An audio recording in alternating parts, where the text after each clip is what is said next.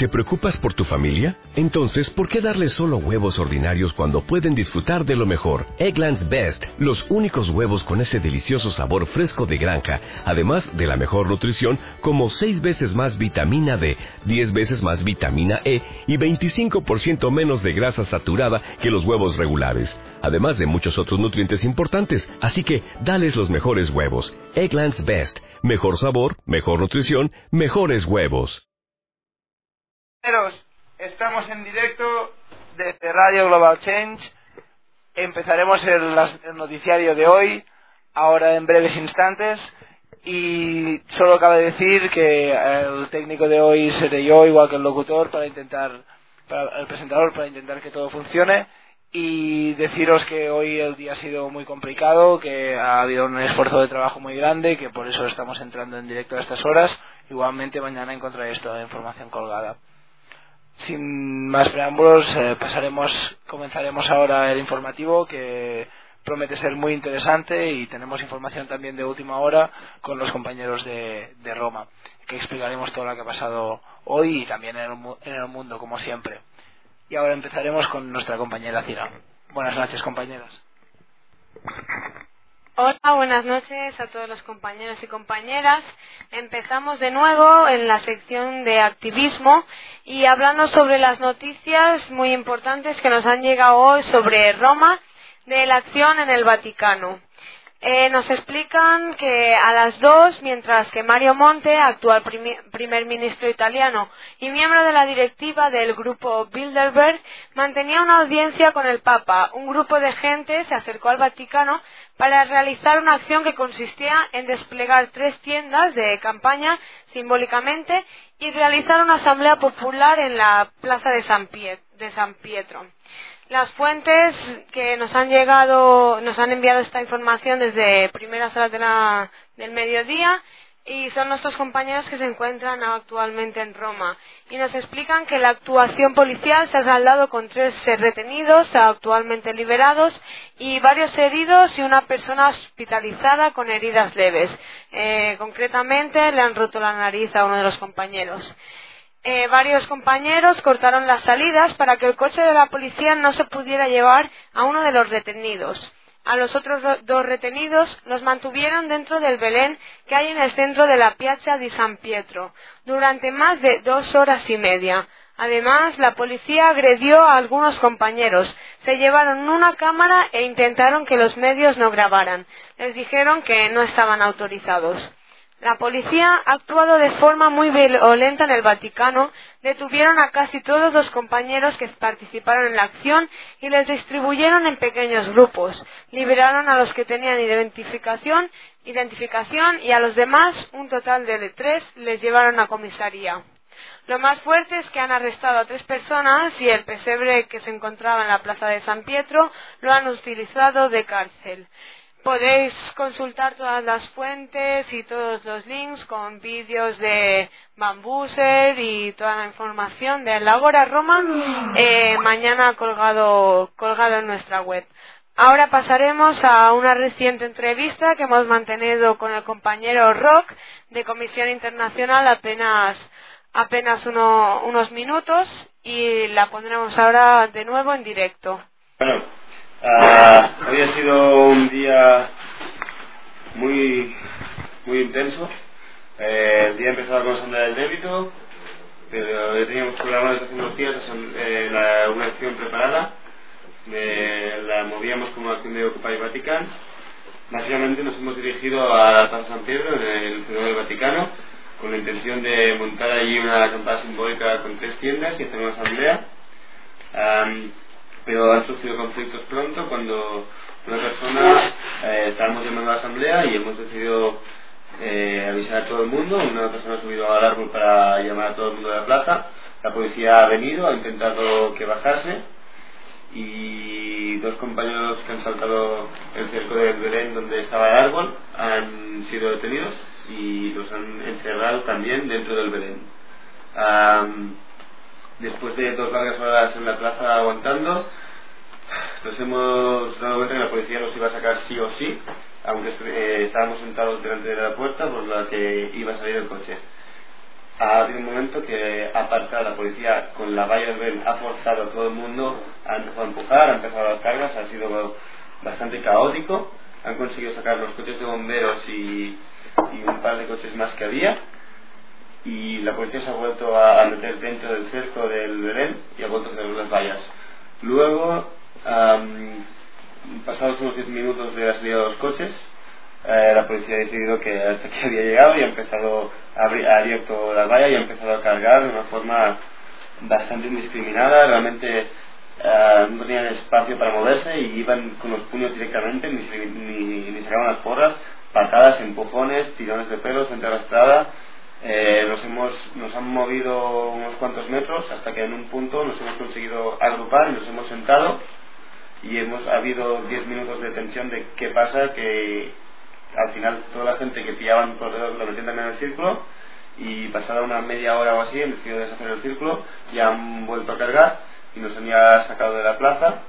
Nos han dividido en pequeños grupos eh, que nos obligaban, nos obligaban a dar la identificación y una vez hemos sido identificados todos uno a uno eh, nos han dejado partir eh, dejando un compañero que la ambulancia se lo ha llevado que lo había roto la nariz, leve y los tres compañeros que han sido detenidos que ahora mismo ya se encuentran salvos en el campamento. Y esta ha sido la experiencia de hoy, del día de, del día de hoy en Roma. Muchísimas gracias por esta entrevista a nuestros compañeros. Cabe recordar que tenéis el que tendréis el link colgado en la web. Igualmente podéis encontrarlo con los hashtags en YouTube, con los hashtags de Ocupi Vatican, Agora Roma, Carnavale Indignati, resumen 1401. Con estos nombres lo podéis encontrar. Y ahora muchas gracias Cira por, por la información y seguimos con nuestro compañero Juan. Hola, muy buenas noches. Bueno, ahora pasaremos a la lectura del comunicado de Agora Roma. Como todas y todos sabemos, este comunicado siempre llega con un día de, antelación y actualmente, ya sabiendo que estamos a partir de las 12 de la noche, pues en este caso será con dos días. Pero bueno, siempre estaremos aquí para difundir lo máximo todos los acontecimientos del colectivo. Bueno, el comunicado dice así. Comunicado 13 de enero de 2012. El viernes 13 fue, intenso, fue un intenso día de trabajo en Agora Roma. Hubo tareas sobre difusión, arte, acción, comunicación y logística del campamento de San Giovanni, así como se intensificaron los preparativos para el carnaval del sistema.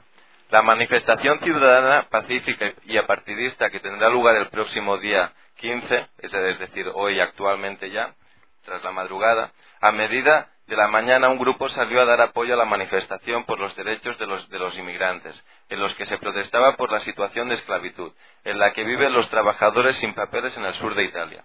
Se recordaron los hechos que sucedieron en Rosarno, hace dos años, cuando unos inmigrantes trabajadores del campo fueron asesinados durante una acción donde se protestaba por su situación de explotación y desregularización laboral. La manifestación de ayer fue participativa y, según los organizadores, ha supuesto un paso adelante en la lucha por los derechos de los trabajadores inmigrantes, donde se espera que se regularice la situación de este colectivo. Como estaba previsto, el taller de yoga que se realizó ayer relajó a los participantes durante más de una hora de sesión. Durante la Asamblea General que comenzó a las 18 horas, se puso en común el trabajo de los grupos y se trató el tema de la organización de las acciones de los próximos días, poniendo en especial la preocupación en trabajar el carácter irónico, festivo y pacífico de la manifestación del día 15. Esto estaríamos hablando actualmente de hoy. A lo largo del día ha estado llegando nuevos participantes al Ágora Roma, ciudadanos romanos curiosos que se acercaban para conocer el campamento y participar en las acciones y debates. Un ejemplo es un grupo de ocho personas de Global Change, una radio de Barcelona que han venido para unirse y dar soporte comunicativo. Desde aquí agradecemos este, esta difusión también de, este proyecto. Seguimos con el texto. Hoy sábado ha tenido lugar la jornada de auditoría de la deuda cuyo objetivo es comprender y realizar cómo funciona la deuda pública y cómo se ha creado. A las 10 de la mañana tendrá lugar una primera exposición por parte de los expertos, donde tras un breve turno de palabra de 10 minutos darán paso a un debate más amplio. Durante la tarde se discutirán las posiciones más avanzadas que hayan surgido durante la mañana, de las cuales es, se espera que pueda extraerse que se puedan extraer con conclusiones. Dada la asistencia de grupos de varios países, se tratará este tema de manera comparativa.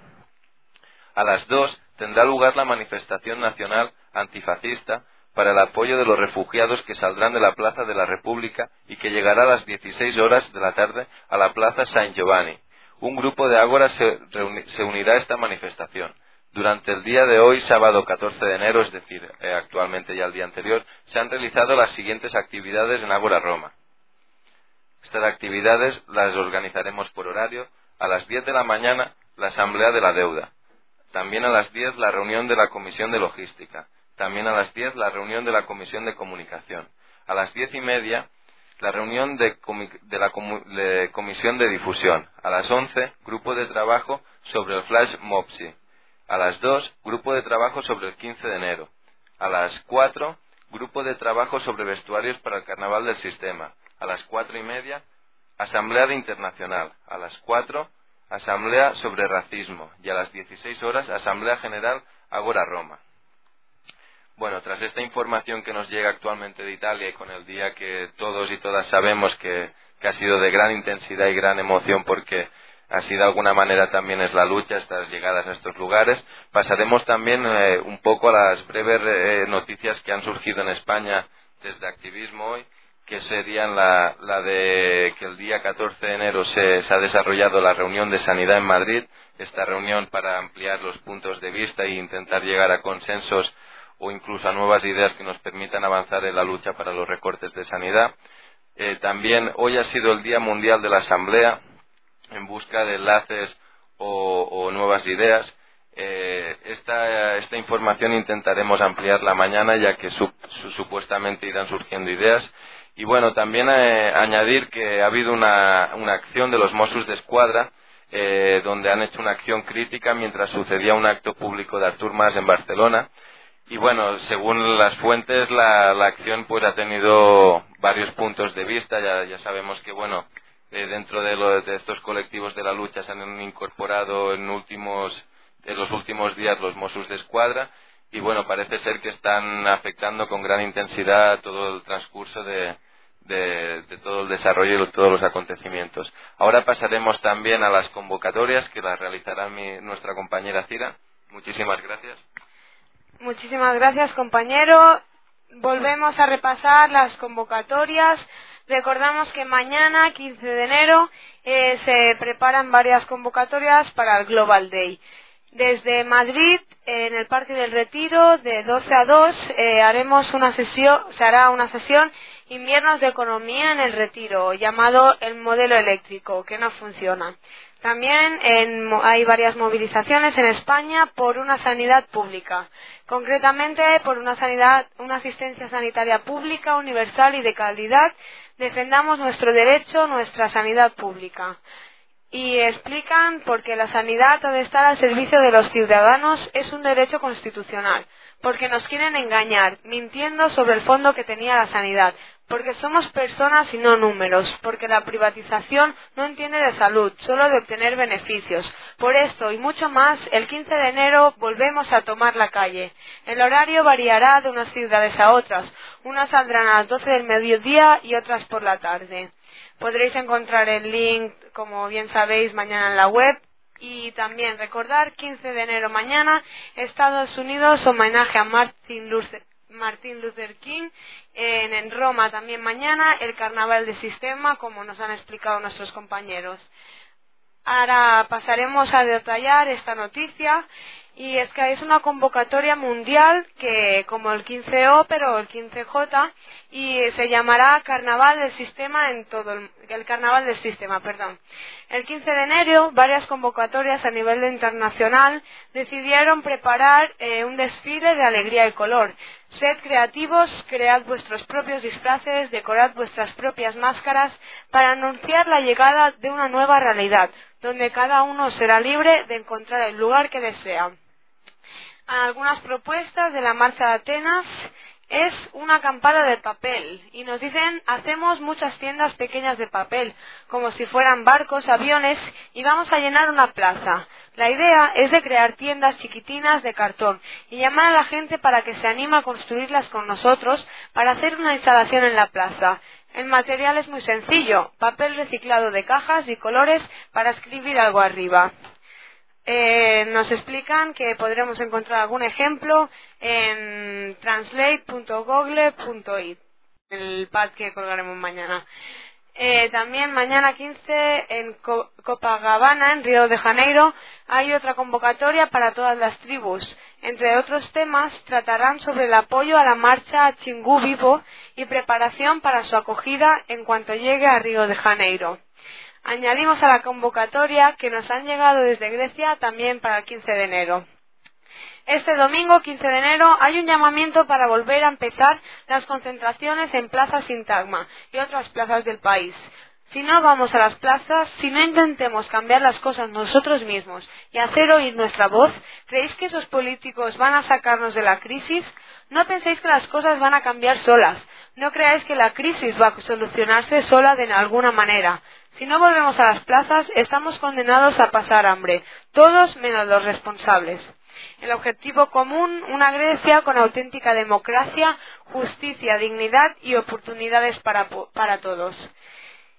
Mm, para el 28 de enero, por último, hay una reunión en Mumble para preparar el 12 de mayo y avanzar que el 12 de mayo eh, se propone un Global Day. Empecemos ya a prepararnos en nuestras ciudades. Ahora pasaremos con nuestro compañero Oli, que nos hablará sobre unas noticias de Estados Unidos. Gracias. Hola, pasamos a seguir con los contenidos de Estados Unidos. Eh, dentro de exactamente siete minutos empezará la marcha Fuck the Police, marcha que se celebra en Oakland, en la bahía de San Francisco. Eh, os recuerdo rápidamente que es la tercera marcha de este caliz desde que hubo violencia policial hace un mes durante acontecimientos del movimiento de Oakland. No empieza eh, ahora cinco minutos, em, empezará el, desfile en la Oscar Grant Plaza y eh, seguirá durante eh, bueno todo el recorrido por 14 Avenida y Broadway.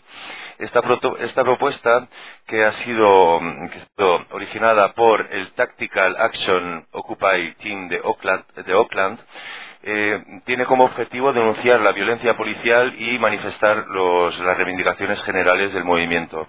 Hay varias consignas, la, principal es la no violencia, eh, vestirse de negro y toda una lista de conducta bastante rígida y exigente que mm, podréis consultar en inglés en la página de la radio. Um, radio.globally.org. Occupy Group acaba de venir al estudio uno de los miembros de Global Change, Brian, que viene ha informado que la, manifestación se está desarrollando ahora mismo con mucha calma, que está eh, bueno, que, hay muchos seguidores y lo que os diré seguidamente es que os dejaremos en la página de la web más información profundizada sobre esta acción en este momento. Actualmente estamos esperando que nos envíen los links de los streamings en directo. Muchas gracias.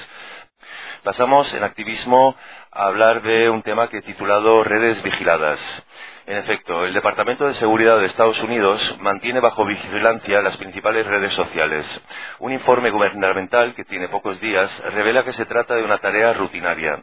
Las páginas que son supervisadas son, por lo general, redes sociales y social media como Twitter, Facebook, Wikileaks, Hulu, Flickr, y Jihad Watch, entre otras. El Centro de Comando del Departamento de Seguridad Nacional de Estados Unidos supervisa rutinariamente decenas de páginas populares en Internet como Facebook, Twitter, Hulu, Wikileaks, así como páginas de noticias y sitios como Huffington Post y Drudge Report, según un informe eh, gubernamental. Lógicamente os invitamos a referirvos a estas páginas que, si son vigiladas, tienen contenidos que nos pueden interesar, lógicamente. Una revisión de cumplimiento de la privacidad emitida en noviembre por el, Departamento de Verificación, DHS, siglas en inglés del Centro de Comando del Departamento Estatal, destacó que al menos desde junio del año 2010 su Centro Nacional de Operaciones ha llevado a cabo una capacidad de los medios redes sociales que implica una supervisión habitual de foros, blogs, páginas web y tablones de mensaje disponibles públicamente online.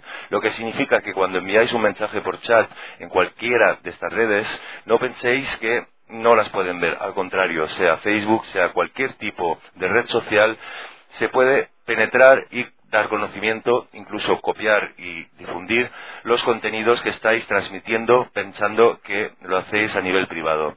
Las web que supervisan están disponibles públicamente. El objetivo de seguimiento es recopilar información utilizada a la hora de proporcionar, conocimiento circunstancial y establecer un cuadro común y operativo, dijo el documento oficial, lo que deja entender que estos datos podrían ser utilizados a fines de contraespionaje policial o de represión policial. Con un lenguaje más sencillo, el documento añadió que este seguimiento pretende ayudar al DHS a sus numerosas agencias, incluyendo el Servicio Secreto y la Agencia Federal de Gestión de Emergencias, a establecer la respuesta gubernamental ante acontecimientos como el terremoto, de 2010 en Haití y la seguridad y el control de las fronteras relacionadas con los Juegos Olímpicos de Invierno de 2010 en Vancouver, en Canadá. Un funcionario del DHS, conocedor del programa de seguimiento, dijo que pretende simplemente permitir a los miembros del centro de comando estar al día de los diferentes medios de la era Internet, para que sean conscientes de los principales eventos a los que el departamento o sus agencias tuvieran que responder el documento que habla sobre el programa de seguimiento dice que todas las páginas de Internet supervisadas por el centro de comando están disponibles públicamente, lo que no es totalmente cierto. Todo uso de datos publicados en páginas de medios sociales fue únicamente para proporcionar más conocimiento circunstancial, un cuadro común operativo más completo e información más oportuna para aquellos que toman decisiones. Os dejo analizar, las consecuencias que pueden tener estas declaraciones. Retener información hasta cinco años, este es el proyecto. El funcionario del DHS dijo que, de acuerdo con las normas del programa, el departamento no mantendrá copias permanentes del tráfico de Internet que vigila, solo cinco años. Sin embargo, el documento que habla sobre el programa dice que el centro de operaciones retendrá información durante no más de cinco años. ¿Entendéis la contradicción? El programa incluye además una lista de cinco páginas de webs que el centro de comando esperaba seguir. Entre ellas se encuentran Facebook, MySpace y, una de, más de una docena de páginas que siguen. Añaden y permiten búsquedas de mensajes e intercambios en Twitter. Además está el blog de investigación del programa de la, de la cadena de televisión ABC News, The Blotter, varios blogs relacionados con noticias y actividad en la frontera de Estados Unidos, blogs que informan de narcotráfico y cibercrimen, blog como Jihad Watch, e Informant Command, que tratan cuestiones relacionadas con el Islam a través de un agudo prisma político, y páginas para compartir vídeos o fotos como Hulu, YouTube y Flickr. Otro punto sobre activismo que nos viene de Estados Unidos, una información muy reciente que ha sido investigada por un colaborador del movimiento vinculado a Wikileaks. Google salió a la CIA para espiarnos. ¿Excusa o es realidad? Google Ventures, el brazo inversor de Google, ha inyectado una suma de hasta 10 millones de US dólares como en EQTEL, que se ocupa de las inversiones para la CIA y la red de inteligencia más amplia en una empresa llamada Recorded Future. La compañía descubre su análisis como la mejor herramienta para la inteligencia de fuente abierta. El analista de defensa Noé Stachman tiene un informe detallado. Sobre la empresa. Lo cito, recorre decenas de miles de sitios webs, blogs y cuentas de Twitter para encontrar las relaciones entre personas, organizaciones, acciones y hechos actuales y aún por venir. En una, hoja, en una hoja en blanco, la compañía dice que su motor de análisis temporal va más allá de la búsqueda y observa los vínculos invisibles entre los documentos que hablan de las mismas entidades y eventos o relacionados. En otras palabras, que se buscan temas tratados em, con un buscador muy desarrollado que no deja escapar ni una coma, ni una frase, ni una palabra, ni un nombre propio. Por ejemplo, alguien charla con un amigo sobre política y hablas mal de algún macanudo. Todo queda registrado en Recorded Future, te hacen la carpeta con tu nick, cool mamá. La idea es determinar quién estuvo involucrado en cada incidente, en dónde ocurrió y cuándo puede profundizar. Futuro grabado, Recorded Future, entonces grafica una conversación mostrando en línea momento para un, e, evento dado. Digamos que en base a representaciones gráficas pueden establecer un seguimiento al pie de la letra, y es el caso de decirlo. Recorded Future escanea continuamente miles de publicaciones de noticias, blogs, orígenes de fuentes, publicaciones comerciales, sitios web gubernamentales, bases de datos financieras y más, según su carpeta. Se tamiza a través de millones de mensajes y conversaciones que tienen lugar en los blogs, YouTube, Twitter, Amazon, para montar expedientes reales en tiempo real de la gente. También está integrado con Google Earth, que como Shashman señala en su pieza, se ha se ha favorecido con la inversión de InQtel CIA. Esta empresa permitirá un seguimiento en tiempo real de la ubicación de personas o grupos como parte del expediente de la inteligencia estadounidense, en general. Recall the Future toma grandes cantidades de información personal, tales como cambios de empleo, educación personal y las relaciones familiares. El vídeo muestra también las categorías que cubren casi todo, los todo lo demás, incluyendo comunicados de entretenimiento, música y películas, así como otras cosas aparentemente inocuas, como las solicitudes de patentes y el retiro de productos. Luego, buscando más sobre el tema, nuestro amigo nos dice que ha encontrado Google pide ayuda a la NSA o de cómo firmamos un pacto con el diablo. Eh, la NSA, recuerdo, es la Agencia Nacional de, de Inteligencia Americana. Google está trabajando en equipo con la Agencia de Seguridad Nacional, NSA, por sus siglas en inglés, para investigar los ataques recientes que ha sufrido con miras a proteger sus redes ante una nueva amenaza. Debido a la sospecha de que China está involucrada en los ataques a los servidores, la NSA, encargada de la ciberseguridad de Estados Unidos, ha, entrado al quite. Os recuerdo así, eh, trivialmente, que la NSA es, eh, bueno, se ha mm, dado a conocer por ser la agencia cazadora de hackers que bueno pues que ha tenido el éxito de detener y hacer, hacer posible la detención de varios miembros de WikiLeaks que ahora o están encarcelados o trabajan para la NSA obligados. La relación ha levantado sospechas fuertes por la historia negra de la agencia. La NSA es el organismo de espionaje estadounidense por excelencia. ¿Habían escuchado hablar de ella? Es poco probable, mientras que los reflectores se los llevan la sobrevalorada CIA. La NSA es la que se encarga del verdadero trabajo sucio. Esta agencia se encarga del criptoanálisis de la información que pasa por Estados Unidos. El presupuesto destinado a la, oficina, es confidencial, así como el número de empleados que trabaja en Fort Meade, el lugar en que se asienta la, la agencia. ¿Captan por qué causa tanta incomodidad esta relación? Veamos algunos ejemplos de los trabajitos de la NSA. Colaboró, durante la Guerra Fría con empresas como Western Union para interceptar y leer millones de telegramas, lo que es totalmente ilegal. Ha sido acusada de aliarse con compañías telefónicas como ATT, una de las mayores telefonistas americanas, para obtener acceso a conversaciones privadas, lo que en Europa al menos es totalmente ilegal también. E incluso tiene el poder de recolectar sin orden judicial correos electrónicos y llamadas internacionales que pasen a través de los canales de telecomunicaciones de Estados Unidos. Para los usuarios de Gmail os advierto que estáis leídos y escuchados. Ahora imaginen lo que podría hacer la agencia como la infraestructura de Google. Aunque la empresa jura y perjura que la NSA no tendrá acceso a las búsquedas de los usuarios, a las cuentas de correo y a ningún otro tipo de información sensible, la sospecha está latente. Para defenderse de los ataques, Google ha decidido firmar un pacto con el diablo, dañando irreparablemente su imagen ante el usuario y su autonomía y libertad. Nada bueno puede esperarse cuando la NSA mete sus tentáculos en alguna cosa. Creo que se mantiene en pie la frase de Franklin Delano Roosevelt, el que por seguridad entrega su libertad no merece ni la una ni la otra. El anónimo, se dije a nosotros, después me agarró un ataque de conspiraconitis aguda y busqué el siguiente término en la Wikipedia propiedad de la corona inglesa, por cierto.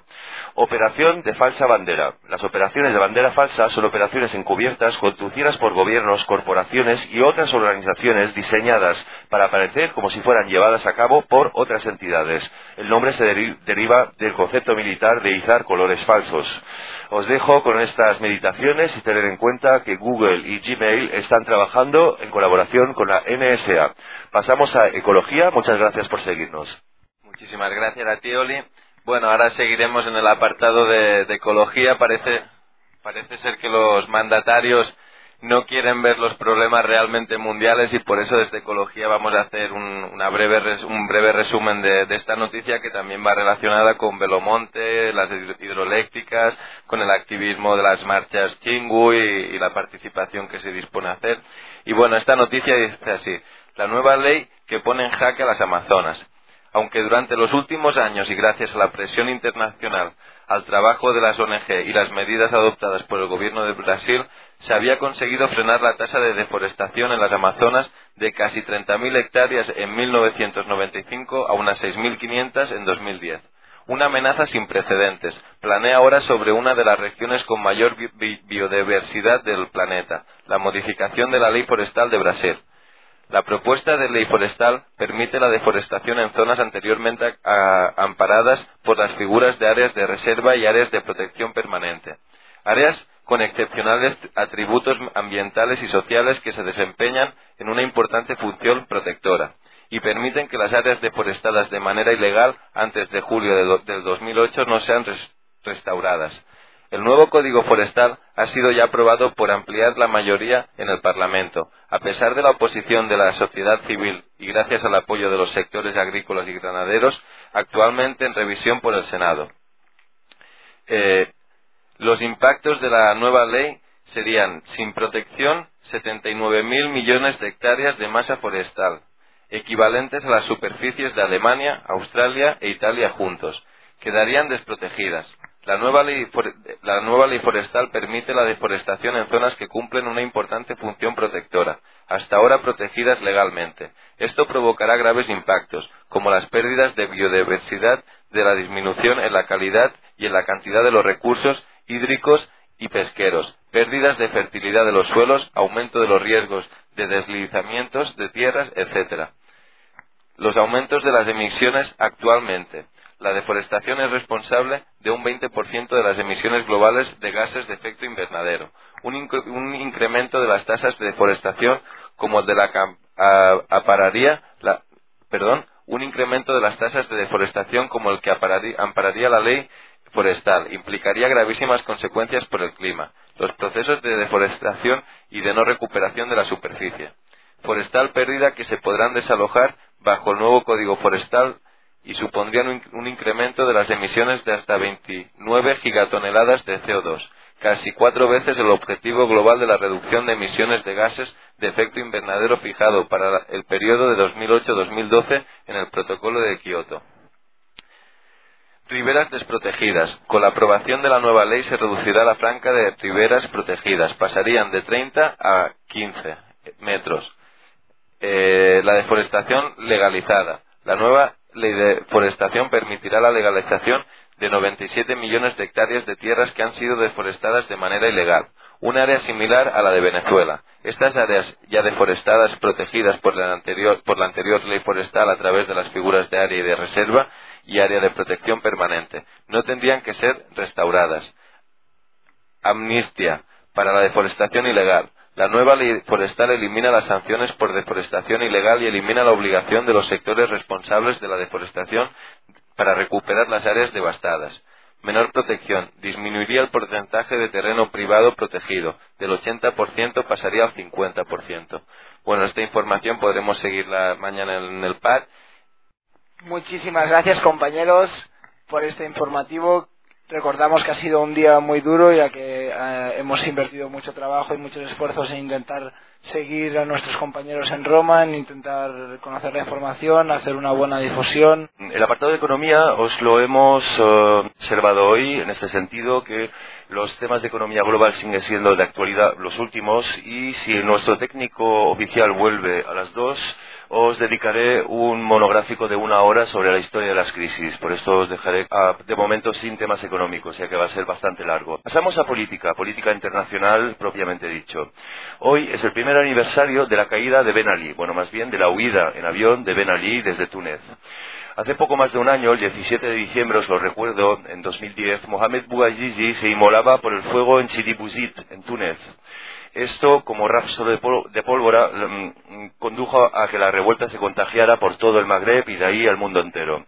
Esto lo recordáis. Pues del 17 de diciembre al 14 de enero que fue la fecha, 2011, que fue la fecha de la huida de Ben Ali, esta revolución relámpago hizo hablar de sí muchísimo y creo que tenemos que referirnos a esta fecha aniversario como el principio y el inicio de toda esta revuelta de este último año y medio.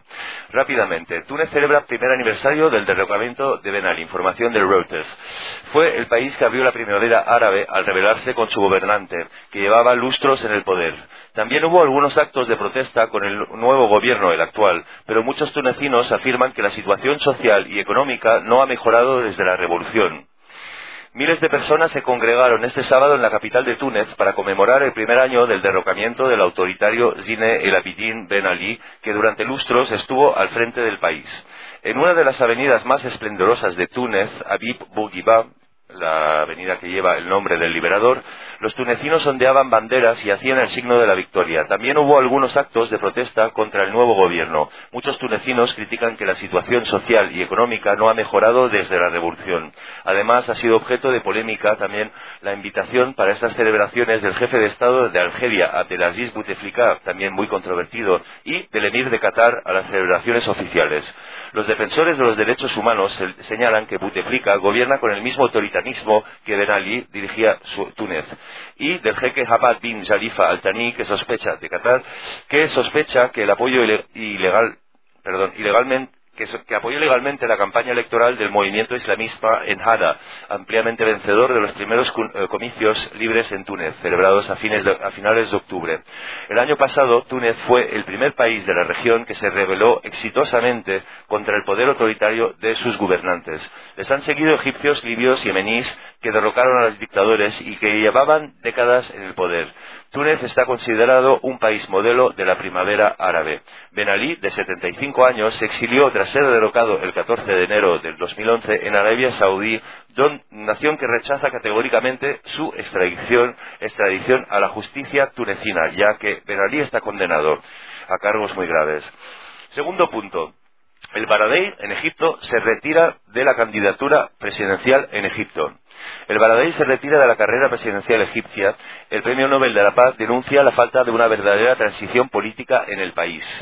Y los islamistas egipcios copan un 69% de los escaños escrutados hoy. Mohamed El Baradei, el Premio Nobel de la Paz y exdirector de la AIEA, e Agencia Internacional Europea eh, Atómica, causó ayer estupor entre sus seguidores al anunciar su retirada de la carrera electoral para convertirse en el próximo presidente de Egipto. El Baradei argumentó su decisión en una cuestión de conciencia y en la falta de una verdadera transición democrática en el país. Lo cito, mi conciencia no me permite presentarme a la presidencia o a cualquier otro cargo sin la existencia de un marco democrático real, sino de solo una imagen, declaró el ex diplomático egipcio a través de un comunicado público. El antiguo régimen no ha caído realmente, remachó en el texto. La renuncia del Baradei llega medio año antes de la fecha prevista para la celebración de las elecciones presidenciales. Os recuerdo que se están desescrutando las legislativas que van a conducir a la Asamblea Constituyente a redefinir una Constitución y nuevos, instrumentos institucionales. este escrutinio se está mm, desescrutinando ahora mismo y apenas unos días después de la última ronda de los comicios legislativos que han otorgado una amplia victoria a las fuerzas islamistas mm, los hermanos musulmanes, musulmanes particularmente, y nuevas fuerzas políticas islamistas más moderadas. Los detractores del político, que llegó a Egipto en febrero de 2010, después de una exitosa carrera en la ONU, atribuyen más bien el abandono a sus escasas opciones de victoria.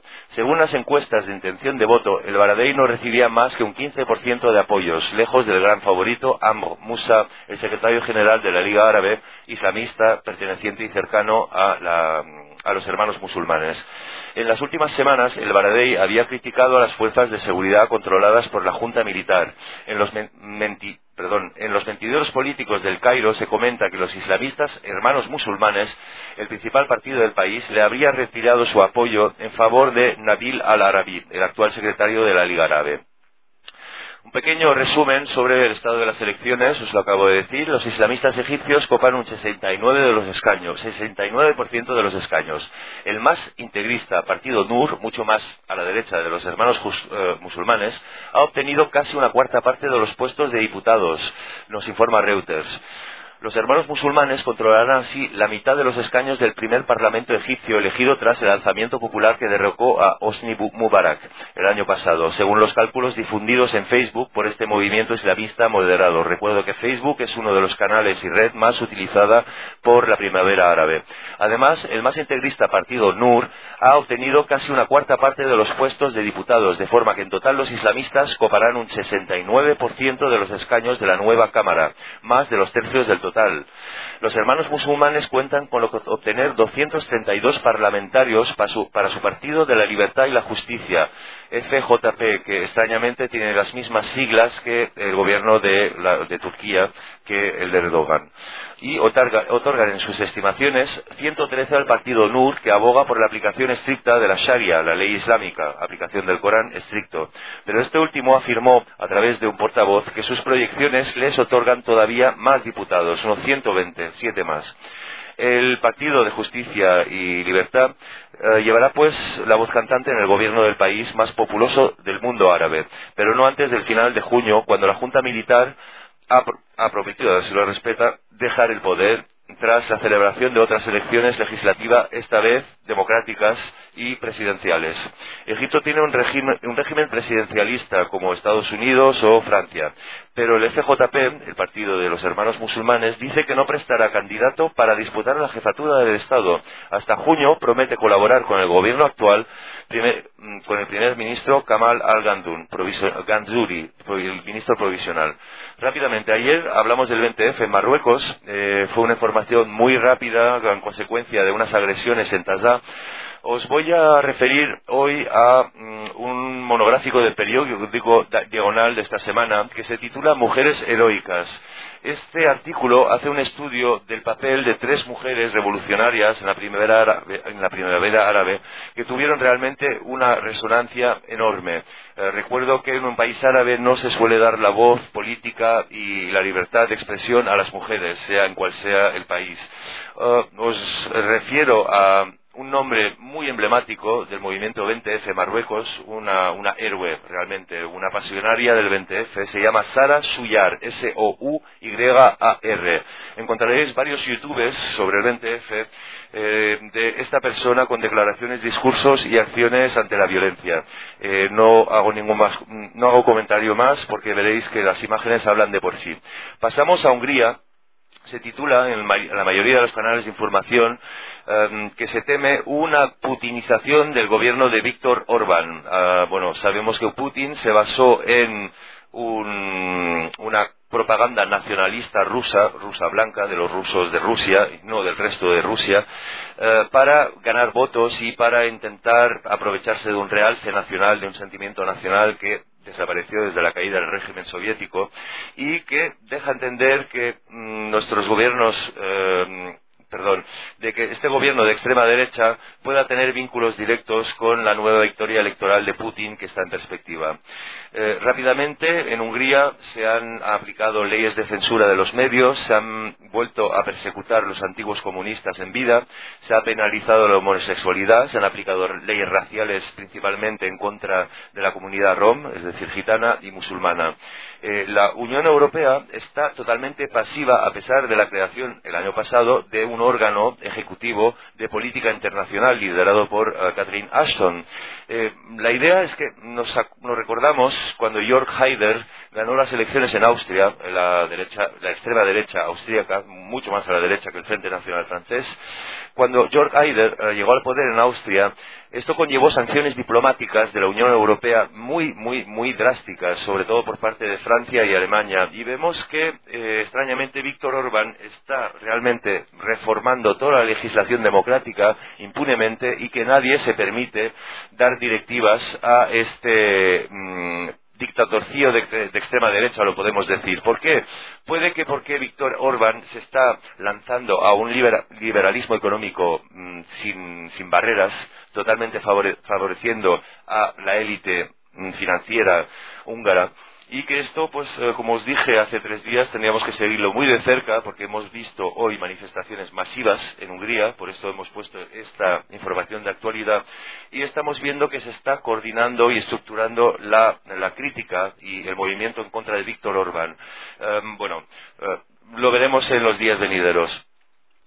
Nuevas masacres de chiíes en Irak durante la celebración de la fiesta del Ardín. Hoy han asesinado a varios chiíes durante una fiesta religiosa que se opone totalmente al chiismo por ser, bueno, considerada para los, por los chiíes como totalmente hereje. El régimen birmano libera hoy a 651 presos políticos. Nadie se lo esperaba. Después de la liberación de la Nobel em, encerrada durante seis años, Rangún, antes de las elecciones, un mes antes, está dando signos claros de democratización. A ver si esto se refleja en los escrutinios de las próximas elecciones. Muchísimas gracias, compañero Oli. Soy Kim, que ha sido un poco el conductor del programa y ahora, bueno, primero de todo, pedir, dar muchísimas gracias a nuestros compañeros que han, que han locutado las noticias, nuestro compañero Oli, nuestra compañera Cira y nuestro compañero Juan. Y desde aquí no queda más desde Radio Global Change que decir que mañana intentaremos también dar el informativo y que dar el máximo apoyo a todos nuestros compañeros que están en lucha, como por ejemplo, bueno, y sobre todo destacadamente a los compañeros que están en Agora Roma, en la marcha Chingubibu y también los, los que están haciendo ahora mismo una protesta en Oakland. Muchísimas gracias a todos y